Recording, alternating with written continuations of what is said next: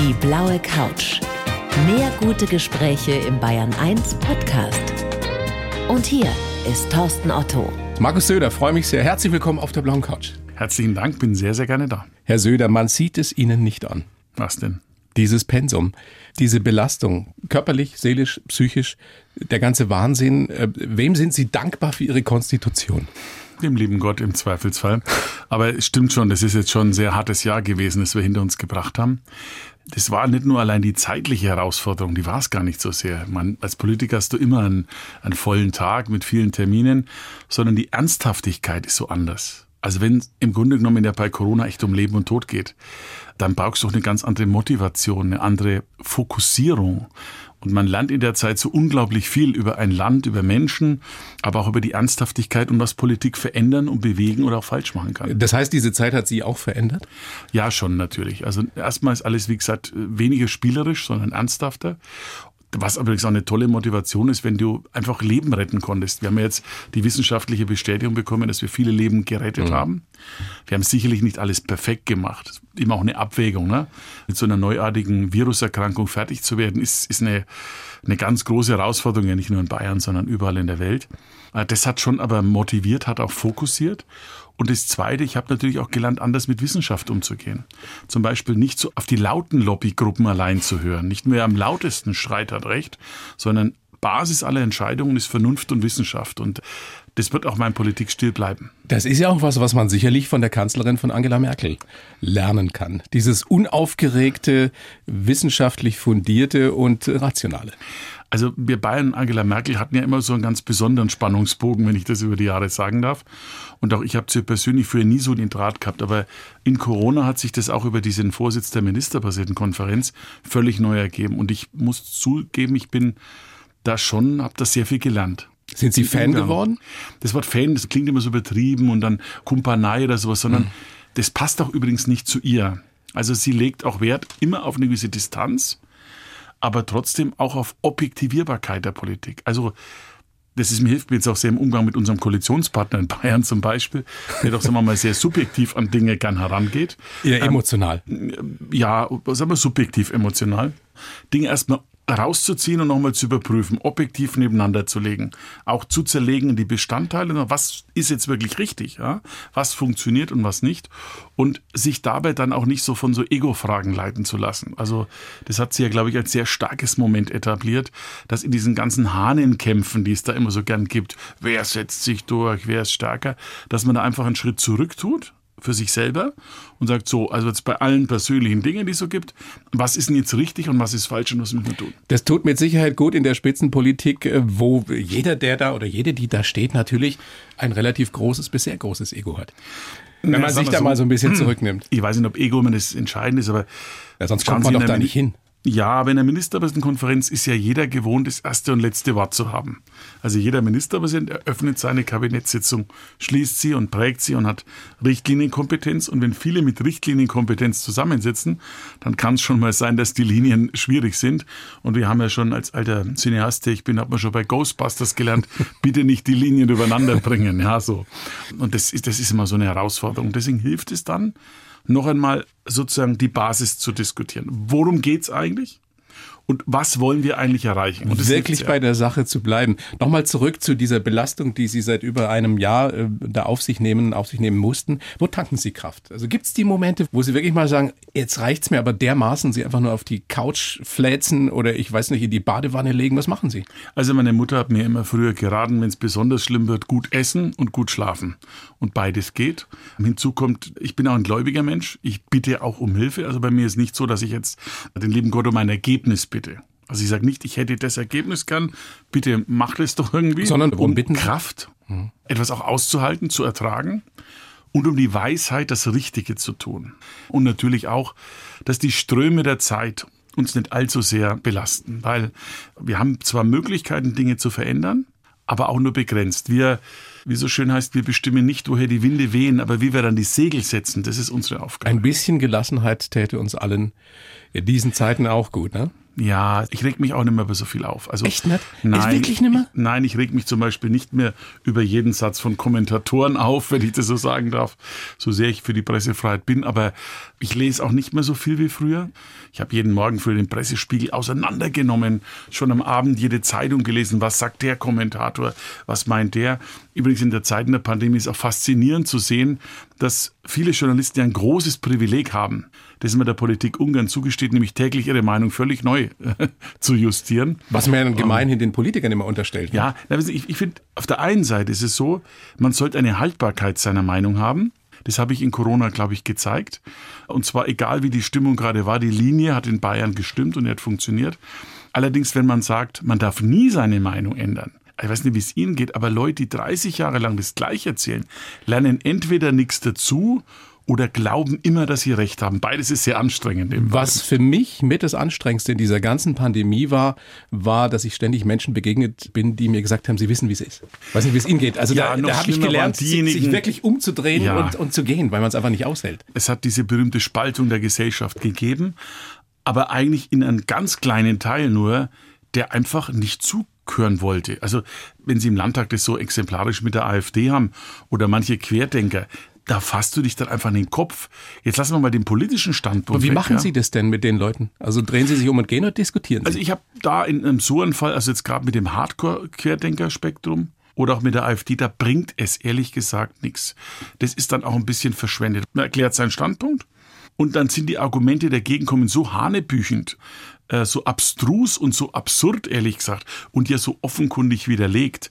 Ich habe da auch eine große Sorge, weil ein Teil derer sind ja wie in einer Sekte leben die, in einer geistigen Sekte. So gehirngewaschen hat man den Eindruck, ja. Und das sind ja wie all diese Verschwörungstheorien, die da so zustande kommen. Übrigens ist auch spannend, dass immer die Leute, die an Verschwörungstheorien glauben, an alle Verschwörungstheorien glauben. Es gibt ja nicht die Verschwörungstheorie, sondern die glauben Das an alles. Und das ist ehrlich gesagt absurd. Das sieht man auch beispielsweise, wie sie auch jetzt einen öffentlich-rechtlichen Sender angreifen. Das nennen sie dann Lügenpresse und ähnliches mehr. Und das Spannende ist dabei, dass es Leute gibt, die fordern Recht ein für die eigene Meinung, aber sprechen den anderen das Recht ab, diese Meinung auch zu vertreten. Ja, auch das ist etwas, was wir vielleicht lernen können aus dieser Pandemie, dass wir einfach auf sachlicher Ebene miteinander kontrovers diskutieren und ringen um die bestmögliche Lösung. Nochmal zurück zu diesem, zu diesem Pensum und wie Sie Kraft tanken. Sie haben ja, ähm, Sie haben es gerade auch schon angesprochen und, und völlig zu Recht, eine Menge Zuspruch auch gekriegt in diesem Jahr, auch von Leuten, von denen Sie es vielleicht vorher auch nicht vermutet hätten. Stimmt, ja. Wie gut tut das denn? es gibt bewegende Momente. Es gab bewegende Momente von Menschen, die geschrieben haben, danke, dass Sie uns helfen. Schülerinnen und Schüler, wo es ja immer heißt, die seien so belastet, was ich schon sehr verstehe, aber auch Schüler aus Grundschulklassen, die rührende Briefe eingeschrieben haben wo man sich echt gefreut hat, wo ich auch immer übrigens geantwortet habe auf all diese Briefe. Unzählige Gespräche in der Stadt, wo Leute dann sagen, äh, einfach zuwinken, machen es weiter so, lassen sich nicht hören.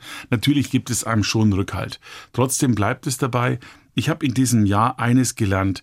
Zunächst einmal muss ich davon überzeugt sein, was ich tue. Ich muss mich überzeugen. Und wenn ich nicht überzeugt bin von dem, was ich zu tun habe, Dann können Sie auch andere nicht überzeugen. so ist es und vor allem dann ist es auch falsch in der Regel. Und man muss eins schaffen, man muss sozusagen Kopf und Bauch in eine Achse bringen. Also wenn der Verstand Ja sagt, ist das das Richtige. Wenn der Bauch dann allerdings dagegen rebelliert, dann ist es so ein Anlass zu sagen, überprüf nochmal die objektive Frage.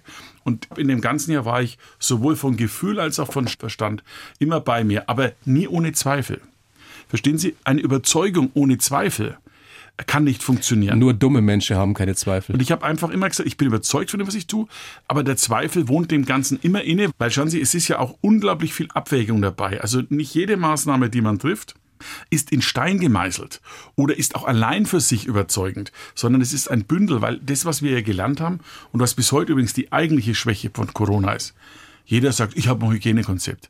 Die Wahrheit ist aber, wir wissen überhaupt nicht, wo äh, solche Infektionen besonders stattfinden. Es gibt Wahrscheinlichkeiten und über dieses mangelnde Wissen der Sicherheit heraus musst du halt einfach breitflächig ansetzen und nicht so nur detailliert. Wir werden sowieso im Nachhinein noch vieles erkennen oder lernen, was wir bis dato noch längst nicht wissen über dieses verrückte Virus. Das ist der Politiker auf der einen Seite, der gerade wieder auch so durchgeschimmert ist. Ist ja klar, hier sitzt ja auch der Ministerpräsident. Auf der anderen Seite gibt's natürlich auch den Menschen, Markus Söder. Und wir sind ja hier mehr oder weniger unter uns. Ja. Herr Söder, wir können ja wirklich offen reden. Hört ja niemand zu, ne? Nee. Was, was mich wirklich interessiert zu Hause, ich meine, Ihre Familie musste ja eine Wahnsinnsbelastung aushalten. Ihre Frau sich um die Kinder kümmert. Die Söhne, die Jungs sind ja noch in der Pubertät. Ich habe auch eine Tochter in der Pubertät. Ich weiß, wie schwierig das ist. Bei mir war es auch so, dass die Frau äh, den Hauptteil der Last getragen hat. Wie ist das, wenn der Papa nach Hause kommt? Ja. Wie sehr vermissen die Jungs ihn? Wie oft sagt ihre Frau, Mensch, jetzt lang kann es nicht mehr so weitergehen? Also ich darf auf keinen Fall was Negatives über die Pubertät sagen, weil als ich einmal etwas über die Pubertät gesagt habe, als die eigentliche schwere Belastung der Eltern in ihrem Leben, habe ich einen ziemlichen Shitstorm bekommen. Deswegen finde ich, Pubertät ist super. super. Ja, das können ist wir uns der einigen. Entwicklungssprung und die Pubertät ist nichts anderes, als den Eltern klarzumachen, dass ihre Kinder keine Babys mehr sind. Das ist die an Zeit, wenn die Eltern grad- peinlich werden. Ich weiß nicht bei Bayern 1, ob viele in der Pubertät zuhören, aber die, die zuhören, haben eine volle Rückendeckung. Erstens. Zweitens, ich finde, dass es im Großen und Ganzen, übrigens wie in vielen Familien, angesichts dieser großen Bedrohung besser gelaufen ist, als wir machen. Wir neigen alle dazu, etwas zu klagen. Natürlich, ich bin auch etwas ermüdet, gestresst, genervt. Wenn man mich fragt, was ich gern tun würde, wahnsinnig gern mal wieder reisen. Und so sehr ich Bayern liebe, ja, aber auch mal wieder gern woanders hinfahren Das Meer sehen. wäre alles einfach mal, wäre toll. Also gerade Reisen fehlt mir, wenn man jetzt so fragt, persönlich mit am meisten. Und auch durch das Impfen, das jetzt besser wird, auch wieder eine neue Sie schon Leichtigkeit. geimpft, komplett Ich geimpft? habe eine Impfung bislang bekommen, ja. Eine neue Leichtigkeit wieder zu haben, weil ja dieses Corona liegt und lag ja immer wie so eine dunkle Wolke über einem, ja. Verleidet einem mir den Tag. Dafür habe ich totales Verständnis. Das trifft alle. Das trifft auch jeden, ja. Und ich glaube auch, dass es für die Jungen besonders schwierig ist. Wir beide sind ja nicht so weit auseinander, wenn ich das sagen darf. Also in unserer Jugend gab es Waldsterben, Tschernobyl, Kalter Krieg, NATO-Doppelbeschluss. Aber wir haben zusammen dann die Sorgen geteilt mit anderen. Und das ist halt heute nicht so der Fall. Darum ist das eine Herausforderung gerade für Junge, also Ältere, sind manchmal gar nicht so unfroh, wenn sie heute, wer heute seinen 60. feiert, sagt, ach Mensch, spare mir einen Haufen, mache ich einen Online-Empfang, ja, oder muss nicht 100 Hände Ja, aber die schütteln. Kids, die können nicht Für die feiern. ist das die dürfen viel, nicht Party genau, machen. für die ist das die coolste. Zeit des Lebens wird ihnen von der Pandemie genommen. ne? Und wir werden es aber nachholen. Die werden es auch nachholen. Und wir werden auch alles dafür tun. Deswegen werden wir in Bayern eher junge Leute impfen als andere. Auch Schülerinnen und Schüler impfen, wo andere noch warten, dann beispielsweise im Juni die Abschlussklassen. Also ich gebe mir da Mühe und habe das auch echt total auf dem Schirm. Aber insgesamt finde ich, haben es viele Eltern großartig gemacht. Das muss ich sagen, obwohl sie so belastet waren. aber war es bei euch Und- zu Hause auch so? Ja, sagen wir mal so, ich fand es eigentlich nicht so schlimm. Aber das liegt vielleicht auch Wenn man die daran, Jungs fragen würde? ach, die glaube ich sind schon damit ganz gut zurechtgekommen. Ja. Haben Sie, haben Sie den Kollegen Piazzolo eigentlich des Öfteren mit Insider-Informationen aus dem Hause Söder versorgt, Naja, wenn das, sagen wir der mal so. Digitalunterricht mal wieder nicht funktioniert? Sagen wir, sagen wir mal so, sagen wir mal so. Jeder Kultusminister hat die große Herausforderung, wenn entweder, was das Schlimmste ist, Minister aber sind verheiratet sind mit sozusagen Lehrern und Lehrer, weil er dann unmittelbar an der Einschnittstelle ist. Und natürlich kann jeder über die Schule mitreden. Und meine Frau wird auch sehr stark natürlich konfrontiert mit allen schulischen Fragen, weil sie seit Jahren immer in allen Sprecherfunktionen in der Schule ist. Und natürlich gibt es eine andere. Allerdings, sagen wir mal so, ich trage jetzt nicht immer eins zu eins jede Beschwer weiter. Aber dann, wenn ich sie für sehr, sehr berechtigt halte, und es gibt es halt öfters, dann wird da schon nachgefragt. Und meistens ist es so, dass es dann auch Veränderungen geben kann. Jetzt ist die blaue Couch, Herr Söder, ja eigentlich ein Forum, auf der man persönliche Gespräche führt und Menschen kennenlernt. Das ist ein Porträt im Gespräch. Und ich habe mir vorher tatsächlich überlegt, ob wir überhaupt nicht über Corona sprechen sollten. Aber das kriegen wir nicht hin. Aber wenn wir jetzt mal überlegen, es gäbe diese beschissene Pandemie nicht oder wir haben sie irgendwann wirklich im Griff. Was wäre denn das Thema, das Ihnen wirklich am Herzen liegt, über das Sie gerne mal ausführlich sprechen würden? Also politisch gesehen ist es eindeutig die herausfordernde Veränderung unserer Welt. Also, ich meine, da passt auch Corona zu dem Thema Klimawandel schon ein bisschen dazu, wissen Sie? Der eigentliche Urschock von Corona war, dass wir auf dem höchsten Stand der wissenschaftlichen Entwicklung aller Zeiten sind. Scheinbar mächtig wie nie als Welt und doch so verletzlich im Kleinen. Und dass wir zwar schneller als je zuvor, das ist der Fortschritt, so einen Impfstoff finden. Da haben bei spanischer Grippe, Hongkong-Grippe, das hat ganz schlimm gewütet. Viele, viele, ganz viele Millionen Tote, völlige Wehrlosigkeit. Das sind wir heute nicht, Gott sei Dank. Aber diese Verletzlichkeit des Menschen und der Gesellschaft, die hat mir das vor Augen geführt. Jetzt komme ich zu dem Klimawandel, die Verletzlichkeit unserer Welt. Muss ich das auch aus, tiefer Überzeugung sagen. Ich sehe, dass sich die Welt verändert und nicht zum Besseren. Es gibt alle, die das leugnen und sagen, nein, und Kohle und Stahl sind wichtiger.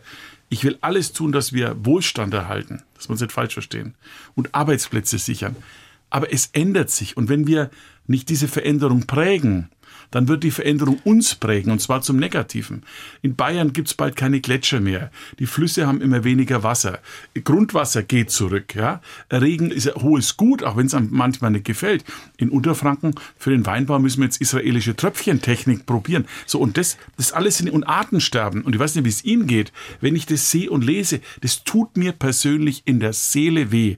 Manch einer glaubt, das macht der Söder, weil es jetzt opportun ist, weil es mich bewegt. Und mir haben immer meine Kinder gesagt, wenn du in einer Verantwortung bist und du weißt, was du tun musst und du traust dich das nicht, weil irgendjemand vielleicht dagegen ist, dann hast du deinen Job verfehlt. Und das ist das, was mich so umtreibt, da einen vernünftigen Kompromiss zu finden, klar, aber eben dafür zu sorgen, dass dieses Bayern an unsere Kinder übergeben wird in einem Zustand, wie wir es eigentlich gerne hätten. Das hätte ein Markus Söder vor fünf Jahren so noch nicht formuliert. Nicht unbedingt. Ich war mal Umweltminister und habe mir da mächtig Prügel eingefangen, weil ich damals gesagt habe, mach mal bitte aus der Donau keine Rennstrecke in Beton, weil ich damals skeptisch gegenüber Agrogentechnik war, wo ich riesen Ärger krieg in der Partei. Da gab es mal eine Abstimmung, die ging, glaube ich, 12 zu 1000 aus. Ja, also wirklich echtes Heute übrigens sagen alle, sie waren damals von den zwölf, ja. Also heute waren, glaube ich, 800, 900 diese zwölf. Markus, ich war da immer hinter dir. Ich hatte es schon früher bewegt, aber ich gebe zu, das hat die letzten zehn Jahre auch deswegen keine Rolle gespielt, weil wir ehrlich sind, uns, wir haben jetzt Finanzkrise, Eurokrise, Flüchtlingskrise beschäftigt haben. Übrigens haben auch die Grünen nicht so viel darüber geredet, als man heute glaubt. Naja, und wir haben uns natürlich auch persönlich entwickelt, jeder einzelne von uns im ja. besten Falle. Das ist ja bei Ihnen Sind wir wirklich... ganz ehrlich, jeder von uns ist ja heute auch, also ich kenne jetzt kaum jemanden, der der nicht irgendwie den Müll trennt, ja, oder so. Ich muss Ihnen ehrlich sagen, ich war aber immer schon Tierfreund. Ähm, Hundefreund, ähm, auch zu Hause ja zwei Hunde wieder, Gott sei Und ganz Dank. Ganz klein noch, ja? Ja, aber die ist schon ganz schön groß geworden, ist die Molly, das ist ein, so eine Schäferhündin, die ist mittlerweile schon ein paar Monate, aber auch schon ganze wilde, ja. Und aber ganz wunderbar. Ich liebe Tiere, ich muss es wirklich sagen, ich liebe Tiere. Und, Mehr als ähm, Menschen? Nein, das nicht, nein, das nicht. Aber Tiere sind halt, sagen wir, der Hund gehört halt zur Familie. Er ist ein Familienmitglied. Und über Ostern war es so, war die Lage irgendwie schwierig. Wir hatten da echt Panik gehabt, weil über Ostern, da hat die Molly plötzlich so eine Art Brechdurchfall bekommen. Mhm. Mit Blut. Das war ganz schlimm. Und äh, da bist du ja als, das merkst du zum Beispiel an so einem Schäferhund, der die Ohren, wenn er jung ist, aufstellt. Und in dem Moment waren die Ohren anlegend. Und plötzlich so ein ganz junger Hund, der, der total springt. Und die Schnauze war wahrscheinlich warm. Alles, also es war wirklich, ich habe echt Angst gehabt. Und nachdem ja vor zwei Jahren uns unsere Fanny verstorben ist, und es ist wirklich einfach furchtbar. Also ein Tier stirbt, ist einfach echt furchtbar. Weißt, wir haben auch einen Hund. Furchtbar, wirklich. Und äh, ich habe echt Angst bekommen. Alle anderen waren da cool, aber ich habe echt Angst bekommen ein bisschen. Und ich bin äh, auch den, den Ärzten in der Tierklinik in Nürnberg total dankbar. Die waren ganz rührend und wir haben dann zwei Tage lang immer so Infusionen gehabt und war Gott sei Dank weder eine Vergiftung, war also gar nichts falsch gefressen. Es war einfach so ein Virus, der wohl da war. Und das war das schönste Ostergeschenk, dass die Molly wieder wohl auf war. Es ist halt so. Ja. Das ist eine schöne Geschichte äh, über den privaten Markus Söder. Warum ist der Mensch, der Politiker Markus Söder so gut in der Krise? Das ist ja etwas, was Ihnen alle attestieren. Ja, ich bin schon stabil, bin schon stabil. Also ich bin das ist die Konsistenz, die ich am Anfang angesprochen. Ja, ich bin, bin schon stabil, vielleicht weil man auch früher schon viel Ärger bekommen hat mal. Und Gestellt weil es aber auch Kämpfen. so ist, wissen Sie, in so einer Krise gibt es so viele Menschen, die besonders darunter leiden. Und es kann auch nicht jeder stark sein. Aber ich habe halt so meine Überzeugung, ich muss für andere auch ein Stück stark sein. Verstehen Sie, was ich meine? Ich merke das so oft, auch wenn Entscheidungen anstehen. Da reden alle um den heißen Brei rum. Man könnte, man sollte, man müsste. Was denkst du, was denkst du? Und dann dauert es eine Stunde, nichts passiert. Und irgendwo muss dann einer mal die Entscheidung übernehmen. Ich, ich war in meiner das Jugend, haben Sie ja schon immer gerne gemacht, oder? Ja, ich war in meiner Jugend Fan von Star Trek, bin ich bis heute. Und Captain Kirk, ja. Und wenn Sie das immer noch mal genauso ein bisschen rekapitulieren, dann war ja der Spock jetzt nicht der Schlechtere eigentlich, ja. Aber einer musste so eine Entscheidung treffen. Und das war halt Captain Kirk. Und er sagt man einem der Filme, ich bin mutig, nach vorne zu gehen, wo selbst Engel furchtsam weichen. Ein schöner Satz. Der trifft jetzt nicht für mich zu, natürlich. Der würde aber gut passen. Aber Sie wissen, was ich meine. Und ich habe das damals auch gemerkt. In dieser Krise habe ich die Angela Merkel damals auch gefragt, oh Gott, oh Gott, wie gehen wir damit um? Und dann sagte sie genau das Gleiche in der Krise. Es braucht auch einige, die dann den Mut haben, eine Entscheidung zu treffen. Immer nach Überlegung, ja. aber es braucht den Mut. Das kann auch schiefgehen übrigens. Und dann musst du auch bereit sein, die Verantwortung zu übernehmen, wenn es schief geht. Wie ist es denn mit der Kritik, die ja zum Teil jetzt auch kam nach der, der vergeblichen äh, Bemühungen um die Kanzlerkandidatur? Da hieß es ja auch, der Söder hat der CDU, der Union damit insgesamt geschadet. Da hieß es, der macht das ja alles doch nur für sein Ego. Wenn jemand Sie so kritisiert, wie reagieren Sie drauf? Nee, das hat mich nur gewundert, weil der Hintergrund war ja, es gab ja unglaublich viel Aufforderung aus der Bevölkerung, nicht nur aus Bayern, aus ganz Deutschland. Aber Sie hätten ja trotzdem sagen können, nee, ich mein Platz ist in Bayern, ja, bleibt in Bayern. Aber, ja, aber man kann ja in so einer Situation, wo so ein Land an der Weggabelung ist und wo eine Union in keinem so optimalen Zustand ist und wo nach 16 Jahren auch leichter vielleicht Ermüdungserscheinung der Union und dem ja nicht mehr Antreten einer wahnsinnig erfolgreichen Kanzlerin ist ja auch ein Bedarf nach Erneuerung da und auch nach Modernisierung des Landes. Und wenn dann so viele Menschen einen auffordern, sagen, bitte macht es, auch in der CDU übrigens nebenbei bemerkt, fast alle Landesverbände, die Fraktion, die Basis. Also Aber eigentlich aus schon bayerischer Sicht trotzdem ein mutiges Unterfangen. Ich meine, ja, mutig schon, mutig schon. Also es ist schon so, dass das eine Abwägung war. Deswegen habe ich das ja nicht einfach leichtfertig gemacht. Mhm. Und nachdem ich auch gesehen habe, dass zum Beispiel auch während der Ankündigung meiner Kandidatur gingen die Umfragen ja noch mal höher für die Union. Und auch von mir, glaube ich, war das gerechtfertigt und war das auch ein richtiger Beitrag. Ich glaube. Wie weh hat's getan? Weniger als die meisten denken. Also so eine Mischung gewesen. Ehrlich ja. nicht? Nein, es ist eine. Also man weiß oder sie, sie, sie gehen davon aus und kriegen das ja auch von allen möglichen Leuten gesagt, sie sind der bessere Kandidat oder wären der bessere Kandidat gewesen und dann klappt's nicht. Ja. Also in, in welches Holz dann, haben sie gebissen? Wie es dann ausgeht, weiß man ja sowieso nicht. Ich fand manche Argumente, die haben mich gewundert.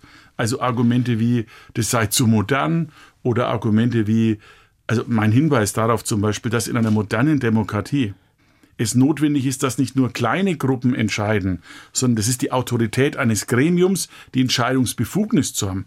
Aber die Legitimation kommt auch daraus, dass man es mit den Menschen und für die Menschen machen muss und nicht quasi die Menschen belehren muss, wie es geht. Ja, aber Diese Sie kriegen Argumente diesen Zuspruch und die haben mich nicht überzeugt. Nicht. Die Argumente haben mich nicht überzeugt. Aber schauen Sie von der Lebensrealität.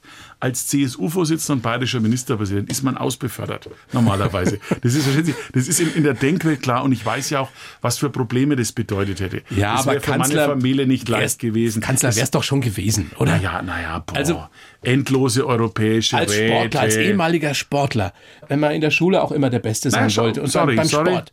Einspruch.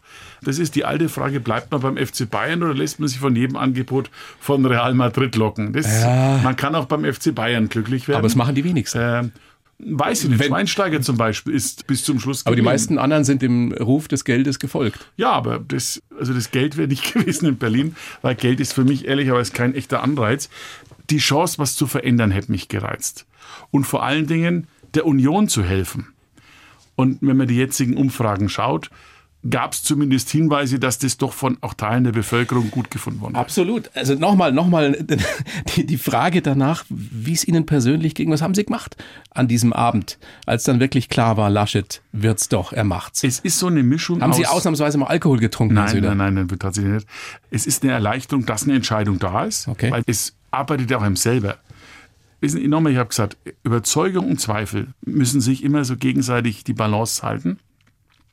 Und ich habe schon die Frage gestellt, was bedeutet das für mich, für mein Leben, auch für, das ist ja, ich bin ja auch nicht mehr der Allerjüngste mit 54, auch wenn ich natürlich noch sehr jung aussehe. Sie sehen wesentlich äh, jünger aus, mit 53,5. ja, ja. Da wird ja auch gut gehalten. Ne? Und das, was er bedeutet, ist für Bayern auch. Und das ist mir vor allem anvertraut. Deswegen Erleichterung über die Entscheidung, dass sie da ist. Verwunderung über manche Argumente in der Entscheidung. Aber etwas, was ich echt kann, was ich immer konnte, ist, ich lebe nicht im Gestern. Mhm. Ich Können Sie sowas wirklich gefunden, sofort abhaken, ge ja, gefühlsmäßig? Ja, das, ein, zwei Tage sicherlich, weil die Leute sprechen nicht an. Aber wissen Sie, ich hätte schlimmer gefunden, mich nicht getraut zu haben, bereit zu sein. Ich finde, im Leben ist das Schlimmste, was man sich vorwerfen kann, eine Chance nicht versucht zu haben. Stimmt. So. Und äh, ich habe da versucht, einen Beitrag zu erbringen. Ich habe gesagt, wenn es gewollt ist, es war halt dann nicht in der Form gewollt wie, wie angeboten und deswegen ist das auch okay. So sind die Realitäten. Das muss man auch akzeptieren. Wie hat Ihre Frau reagiert? War die erleichtert? Nein, die stand da schon dahinter, aber auch alles akzeptiert. Und zwar die alle Freunde, Bekannte, Umfeld, auch meine Partei. Es ist ja so, wissen Sie, die eine Hälfte der Bayern sagt, schade, dass er nicht geht, und die andere Hälfte sagt, schade, Äh, äh. Zum Glück bleibt er. Also die, die eine hat gesagt, ich habe dann von den Google-Männern, ich weiß nicht, ob Sie die Google-Männer kennen, eine urbayerische Gruppe, ja. ja, ganz geheim, die haben mir Briefe geschrieben und ein Dokument beigelegt, wonach es in uralten Zeiten möglich war, in Bayern der Chef zu sein und für Deutschland. Und die haben gesagt, machen es doch beides. Kanzler und Ministerpräsident in einem. Und äh, das, glaube ich, drückt wegen die Gefühlswelt vieler Bayern aus. Und muss ich echt sagen, das waren sehr viele tolle Briefe und ich habe mich über die Unterstützung der Bayern gefreut. Nur klar ist auch, ich werde auch Bayern weiter präsentieren und ich werde auch Bayern weiter mit allen zusammen entwickeln. Und in Berlin sind wir, wenn eine Regierung für die Union zustande kommt, ist man ja als CSUler sowieso mit am ersten Platz dabei. Es gäbe ja noch eine Möglichkeit, die CSU bundesweit aufzustellen. Ah, nee, das, das, Modell ist oft diskutiert worden, das, äh, das funktioniert. Nee, ich meine, immerhin werbt ihr ja online für, für Mitglieder, sogar das mit Hilfe von Star Wars, ne? Ja, aber das haben wir schon. Heute wieder gepostet ja, auf Insta. Ja, schöne Geschichte. Mit dem Baby Yoda. Ja, klar. Wir sind ja die helle Seite der Macht, die CSU. Aber das haben wir schon öfters gemacht. Also das gibt schon länger, das Modell. Also den Plan, der existiert nicht. Nein, nein, nein. Und auch aus denen ist, ist ein Quatsch. Das ist schon oft, das, das funktioniert nicht. Bayern funktioniert in Bayern ganz gut, aber das ist wie mit dem Bayerischen Rundfunk. Er sendet ganz gern in die Welt, aber produziert er doch daheim. So, so soll es sein und so soll es bleiben. Letzte Frage zu dieser Kanzlergeschichte. Haben Sie Armin Laschet unterschätzt letztendlich? Nein, überhaupt nicht. Nein. Hm? Ähm, ich habe mich, wie gesagt, über die Argumente etwas gewundert. Aber, aber dass er so knallhart geblieben ist? Na, das war ja nicht er, das waren ja andere. Das waren andere. Ja, Wolfgang Schäuble vor allen Dingen zum Beispiel, ja.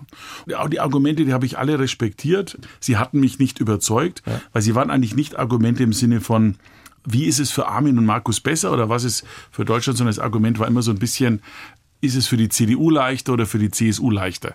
Und mich haben diese parteiinternen Argumente, die sind wichtig, aber wenn es um Deutschland geht, sind die nicht allein entscheidend. Das war so die Begründung. Und Sie sehen jetzt auch bei der Klimadebatte natürlich, ich gebe ja zu, ich fordere inhaltlich mehr.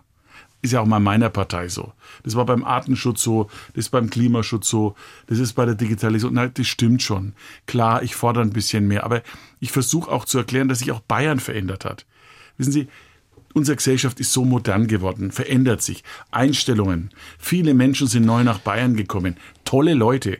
Die kennen aber nicht dieses Mir san mir wie früher. Das muss man doch modern interpretieren. Und die muss man alle halt, mitnehmen. Ja, für mich ist halt Bayern, wissen Sie, so, heute so ein bisschen so eine Kalifornien-Idee. Ja? Ein Land von Leben und Leben lassen, von Freiheit, aber auch von, von einem hohen Level, wo wir tolle Arbeitsplätze haben, aber auch eine Work-Life-Balance haben, die funktioniert. Wo wir produzieren und, und auch entwickeln, aber gleichzeitig darauf achten, dass unsere Natur intakt bleibt. Das ist doch kein Widerspruch, ja. Die Kunst ist doch, das zusammenzumachen. Und ich habe zum Beispiel gesagt, lasst uns eher aus der Kohle aussteigen. Dann geben wir halt Kohle denen, die aus der Kohle rausgehen, um was zu machen. Ja, das sagt sich natürlich in Bayern leichter als in NRW, ne? Ja, dafür haben wir andere Probleme. Mhm. Und im Übrigen, dann gründen wir halt mit nationalem Geld in jedem, wo eine coole Revier ist, eine neue Universität. Warum nicht? Ja? Und dann hätte man zum Beispiel auch den Schwung vorangebracht. Jetzt haben wir so ein, ein zähes Verfahren. Wir haben in Bayern zum Beispiel gesagt, weil Sie fragen, was trifft uns? Ich habe gesagt, den Verbrennungsmotor, also den fossilen Verbrennungsmotor ab 2035 beenden. Da hieß auch mal, das geht nicht. BMW wird uns das vormachen. Da ist manchmal in der Politik so, dass die Bevölkerung übrigens die Wissenschaft und die Wirtschaft weiter sind als manche Verbands- und Lobbygruppe und auch die Diskussionen in den Parlamenten. Und da bin ich schon, gebe zu, manchmal ein bisschen ambitioniert und auch Antreiber. Mein Finanzminister sagt es jeden Morgen, der hat immer Angst, wenn ich aufstehe, weil dann habe ich 100 neue Ideen. So. Aber die Ideen brauchst du auch, um was voranzubringen. Da muss nicht jede zünden, das ist schon okay. Wann kommen Ihnen die Ideen eigentlich nachts, wenn Sie nicht schlafen können? Oder? Nein, aber ich, also ehrlich, ich habe immer Ideen. Aber auch wenn ich Sport mache zum Beispiel. Welche Idee kommt Ihnen jetzt hier so im, im Bär, wo Sie das gerade sehen, wo Sie auf der blauen Couch sitzen? Ja, also jetzt hier bin ich ja völlig entspannt und so weiter. Äh, hinterher kommen wahrscheinlich ein paar neue Ideen. Aber wir sitzen jetzt hier im schönen Studio, muss man sagen. Die Couch. Die ist die Couch, draußen. Ja, die Couch, die Couch. Die da könnten wir jetzt nicht beisammen sitzen in diesen Zeiten. Ja, und ich denke mir die ganze Zeit, was er die, ob ich mir auch so ein blaues Sakko wie Sie zutraue. Denn das ist schon sehr, sehr blau, was Sie haben. Ja. ja. Finden Sie es gut an mir oder nicht? Ach, wie soll ich jetzt sagen? An Ihnen, ehrlich. Ihnen steht's, Ihnen steht's. Ihnen steht's. Das war jetzt nicht ehrlich. Doch, Ihnen steht's, finde ich, ja. Ihnen Aber steht's. Ihnen wird es vielleicht auch stehen. Es wäre Ihnen nur zu klein. Das befürchte ich ehrlich gesagt sehr, ja.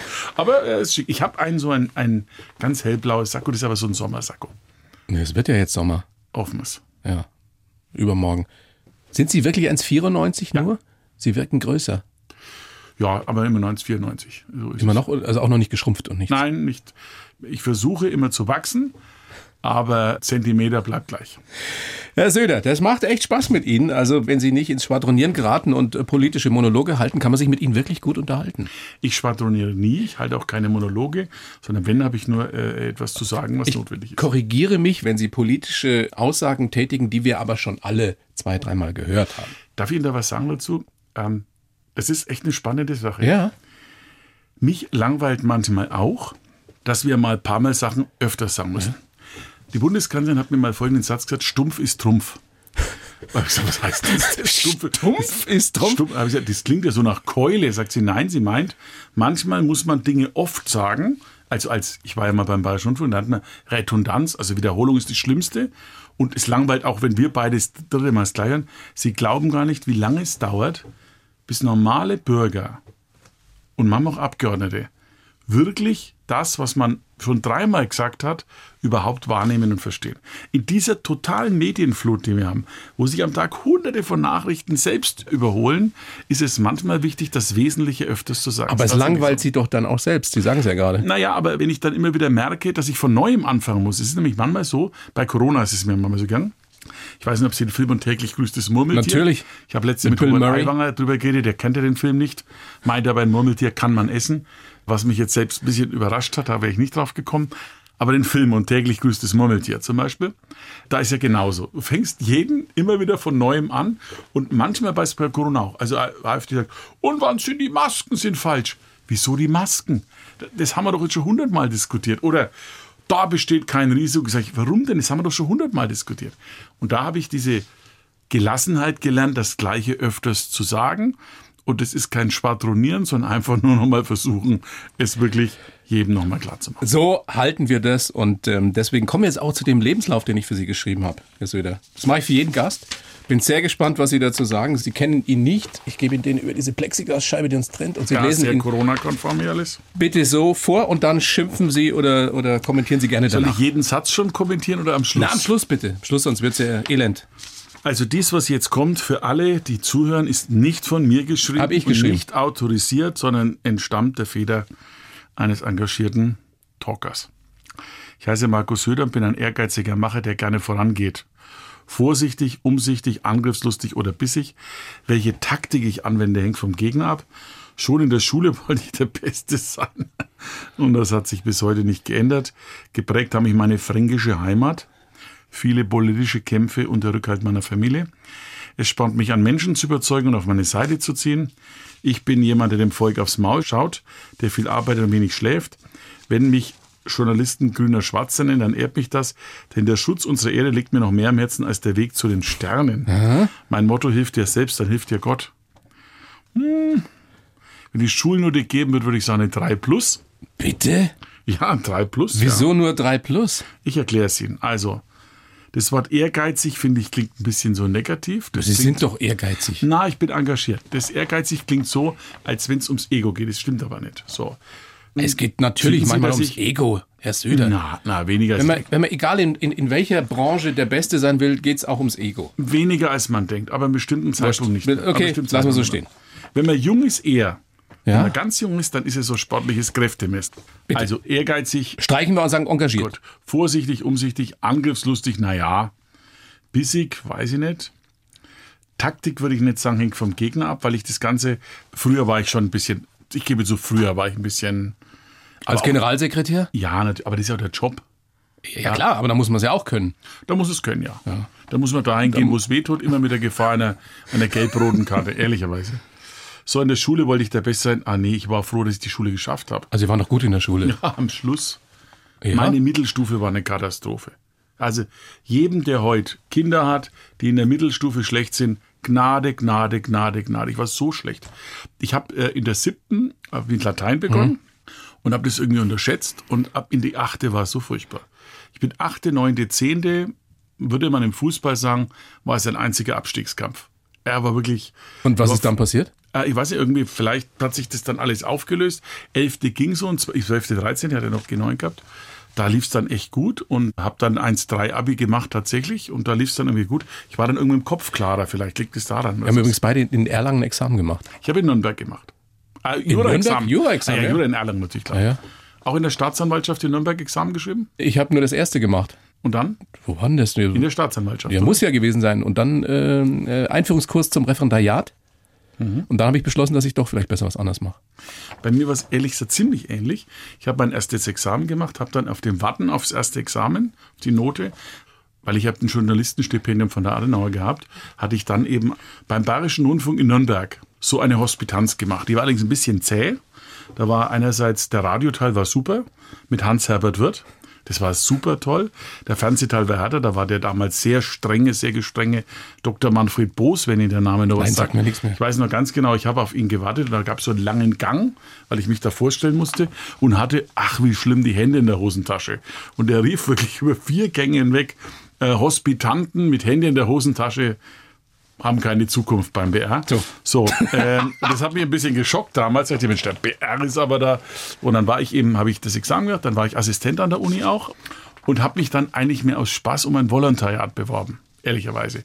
Und es hat dann geklappt. Und dann habe ich, was bis heute noch, ich den Mut hatte, von einer sicheren juristischen Karriere dieses, diesen Job zu machen, BR, weil ich weiß noch, dass meine Eltern total entsetzt waren. Ich War weiß bei mir nicht. Mein genauso- Vater war Richter. Oh, oh, das ist noch schlimm. Mein Vater war Maurermeister. Das war leichter nicht, aber der hat auch gesagt, jetzt haben wir dich jahrelang studieren lassen. dann wirst du Journalist. Jetzt wirst du so ein windiger Journalist, ja. Das kam für meinen Vater kurz hinter äh, Zuhälter. Kein Witz. Nein, das, äh, so war mein Vater nicht, aber er war wirklich entsetzt und meine Mutter auch, aber mei, Es ist ja was geworden aus Ihnen. aus ihnen auch. Ne? Ja, Doch, ich bin zufrieden. finde ich auch. Ja. Wo waren wir stehen geblieben eigentlich? Wir haben uns total verquatscht. Ähm, Sie, Sie haben in der Schule. 3 Plus gegeben. Schule wollte ich der Beste sein, das Ja. stimmt so nicht so. Ja. Fränkische Heimat stimmt schon, ja. Politische Kämpfe stimmt Ja, auch. Naja, sagen wir mal so, da waren schon einige dabei.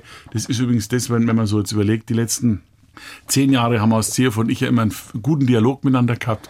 Und wenn man den gut übersteht, dann, äh, dann wird man auch ein bisschen gelassener bei vielen Dingen, verstehen Sie? Familie auch. Das andere ist gut, Menschen zu überzeugen. Volk aufs Maul schauen. Ja, aber nicht nach dem Mund redet. Das Ja, ist was der anderes, alte ja. Franz Josef Strauß-Satz. Ja. Viel, viel arbeiten, wenig schlafen. Das stimmt, ja, wobei ich gut schlafe. Also ich gehe immer so um halb zwölf ins Bett ungefähr und stehe 5.30 Uhr auf. Das reicht Ihnen echt. Ja, das wird voll, ja. Fünfeinhalb Stunden, sechs. Ja, das also reicht, reicht immer. Es ist auch am Wochenende ist es so. Also da habe ich echt kein Problem. Nie ausschlafen dann irgendwie mal? Das ist doch Ausschlafen bis halb sechs für mich. also ich schlafe aber auch gut, ne? Ist nicht so, dass ich Ja, jetzt irgendwie Mensch Keine Albträume nach Nee, Niederlagen. eigentlich nicht. Nein, also ganz selten. Also ich, ich träume sicherlich viel, aber ich habe noch nie. Gut. Grüner, schwarzer trifft auch zu, dass manche Journalisten das sagen und das, das finden Sie gar nicht so schlecht, oder? Ja, also ja. Schutz der Erde liegt Ihnen mehr am, am Herzen als der Weg zu den Sternen. Das ist eine Anspielung auf Ba- Star Trek. Beides, damals. beides natürlich, weil ich auch Fan der Raumfahrt bin. Beides hängt übrigens echt damit zusammen. Würden Sie in so einen Shuttle einsteigen? Na, ich glaube, da bin ich über die Zeit hinaus, die körperliche Fitness so zu entwickeln dafür. Ich hätte aber keine Angst davor. Aber was ich an Luft- und Raumfahrt immer so faszinierend finde, ist ja eigentlich, die Luft- und Raumfahrt führt eigentlich zum Bewusstsein für die Einzigartigkeit der Erde. Also Sagt jeder, der von oben schon Genau, mal auf ne? die Erde geguckt hat. Sie haben sicherlich hier schon Raumfahrer gehabt und die sagen, dass der bewegendste Moment war, diesen Planeten in diesem Nichts drumherum, in diesem schwarzen Nichts hin.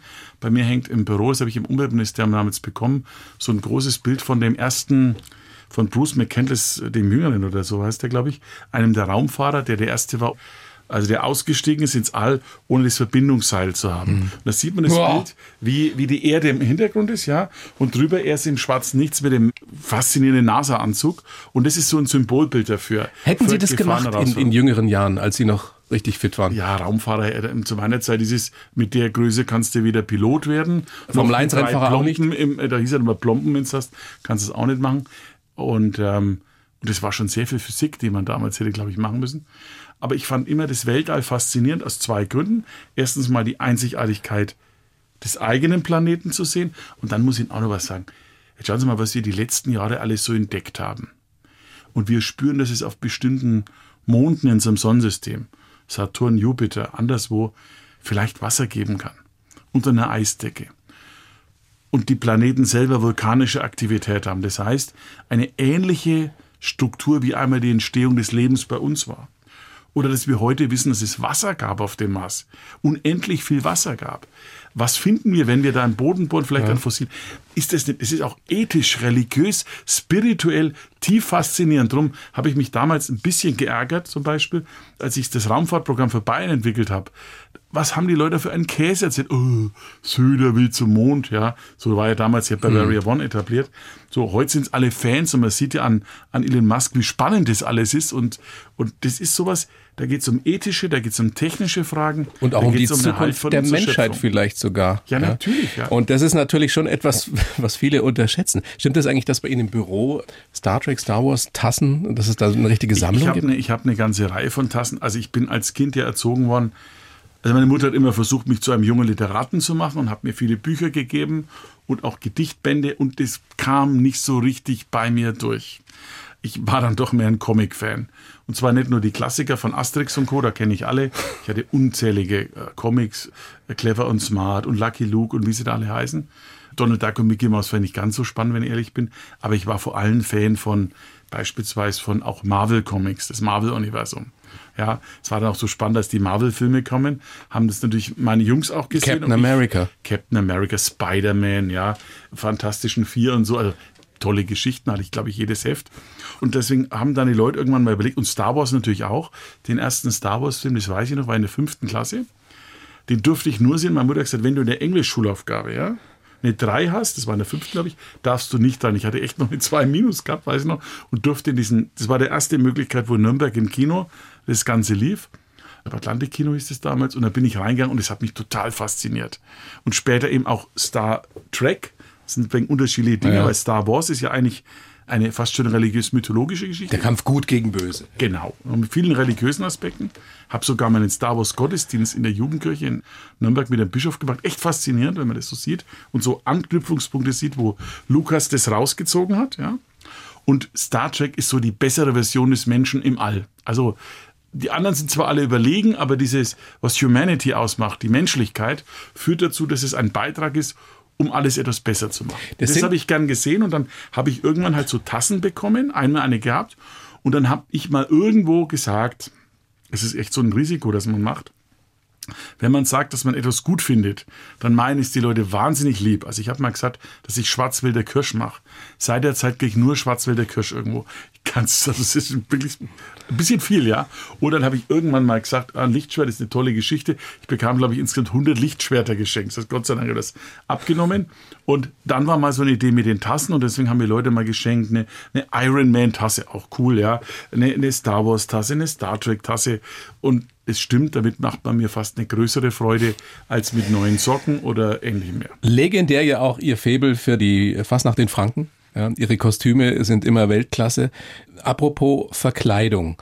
Ähm, wie sehr kann sich ein Politiker erlauben in der heutigen Zeit, wenn er wiedergewählt werden will, diese Fassade auch mal fallen zu lassen?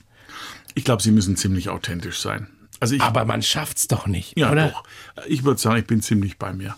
Also ich kriege ja manchmal auch Kritik dafür, dass ich so bin, wie ich bin. Ich schätze Sie so sein, dass Sie schon mehr einen raushauen würden, noch wenn Sie immer so wollten, wie Sie können. Nee, nee, nee. Das Ganze ist ja auch mit Alter und Amt. Ist, sind Sie wirklich ja. so auf dem Wege zum altersmilden Politiker? Das Altersmilde hört sich irgendwie so nach, nach äh, irgendwie schlapp und müde. Nein, ja, kann sich auch nach Weise anhören. Also Weisheit kommt natürlich dazu, ist doch Erfahrung, geht Ihnen doch genauso wir haben vorhin schon gehört, wie ich gesagt habe, man regt sich nicht mehr über alles auf. Geht doch Ihnen auch so.